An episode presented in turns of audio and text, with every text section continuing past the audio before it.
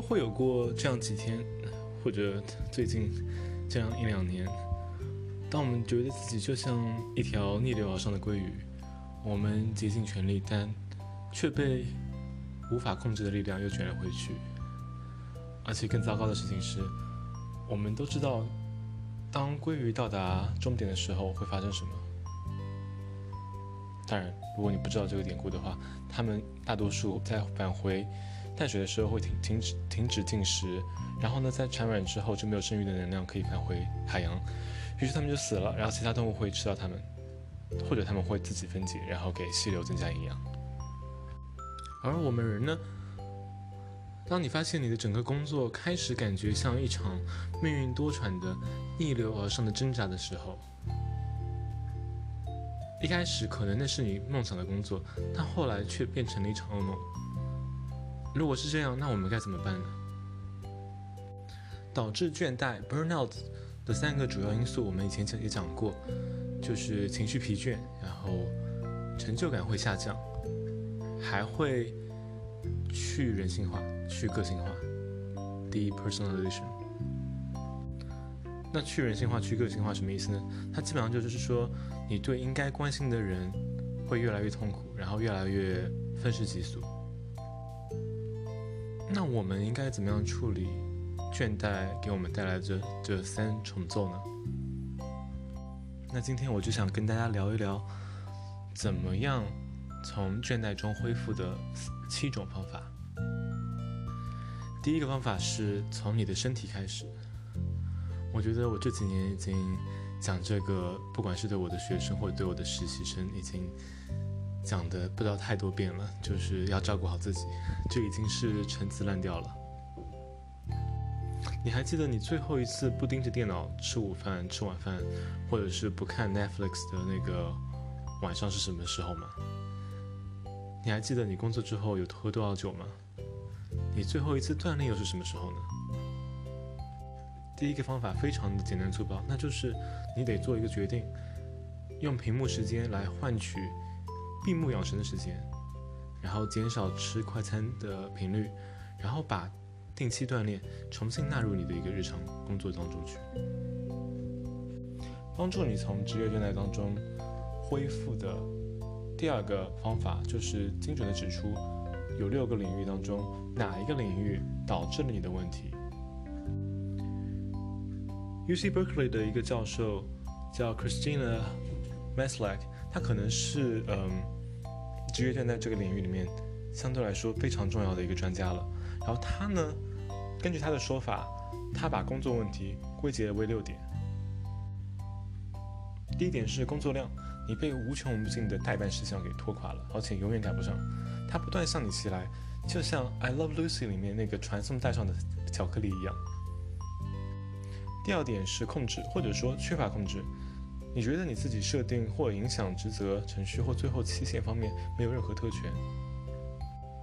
第三点是奖励，你感觉自己被剥削了，你的工作基本没有回报，不管是经济上面、声望上面，还是积极的反馈上面。而第四点是公平性，你的工作环境有敌意，或者是有很多的不公正。第五点呢，则是社区。你缺乏来自同事的支持或友情，或者更糟糕的是，有那些背地里捅刀子的，或者是对你特特别刻薄的同事。但是呢，这个很不幸的是，可能就是这个公司文化当中的一部分。而最后一点，第六点呢，就是价值观。你的工作和你的价值观其实是背道而驰的。比如说，你可能需要去驱逐老太太啊，或者是捕杀小金鱼。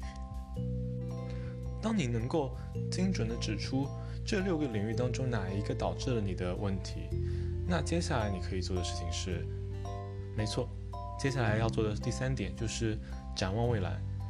和工作的倦怠相反的是叫做工作投入 （job engagement）。因此，你想象一下，你怎么样可以参与其中呢？你想要去哪里？当你想到一个好的工作的场所的时候，你会想到什么？你怎么样才可以感觉到你对你的工作有一些自主权，而不是不得不让人替你做决定？然后呢？那我想要说的第四个方法，就是尝试做一个更好的匹配。一旦你确定了问题，那你看看能不能创造一个更好的匹配。因为有些问题的确是无法解决的，比如说与你的价值观相违背的工作，或者是不道德的公司文化。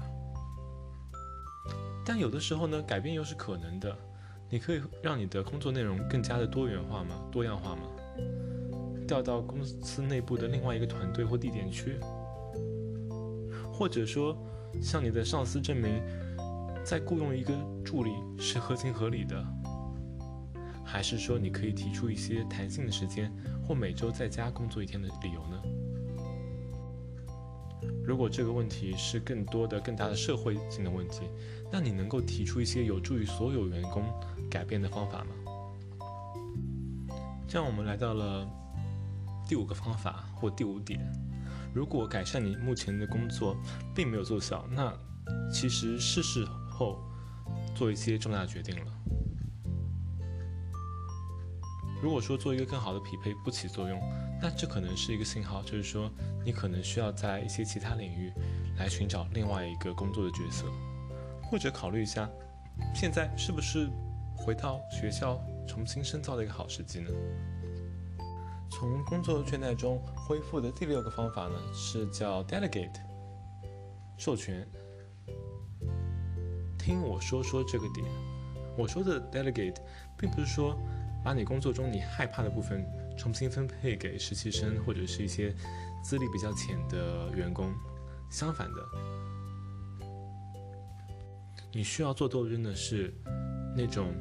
唯一只有你可以处理这个事情的这种感觉，非常有趣的一点哈。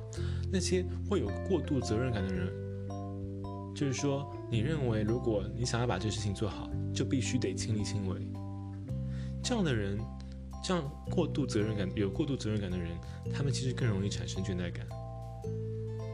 有的时候，的确，你的想法可能是非常真实的，就比如说你的论文啊，你的病人啊。或者你需要负责的人啊，这些可能的确没有人可以帮忙，但有的时候事情是可以被委托的，可以 delegate。如果你怀疑自己是不是责任心过强了，那何不试试 delegate，授权给别人，看看会发生什么事情呢？而最后一个从职业倦怠中恢复的方法呢，就是把你的时间给多样化出来。当我们觉得倦怠的时候，我们往往已经变得一成不变了，生活被压缩为就工作以及完成工作后的一次锻炼，然后我们把这个锻炼叫做归结为嗯照顾自己，但实际上它只是另外一种责任。当我们谈论自我照顾的时候，我们谈论的是做你想做的事情，而不只不只只是是做更多你应该做的事情。你需要问一下自己，你以前喜欢做什么？然后把那些积灰的东西，比如说登山靴啊，一些别的东西，那些呃设备啊、器具啊，把上面的灰给掸掉，然后重新拾拾把这些兴趣给拾回来。你还记得你有假期这个事情吗？你是可以请假的。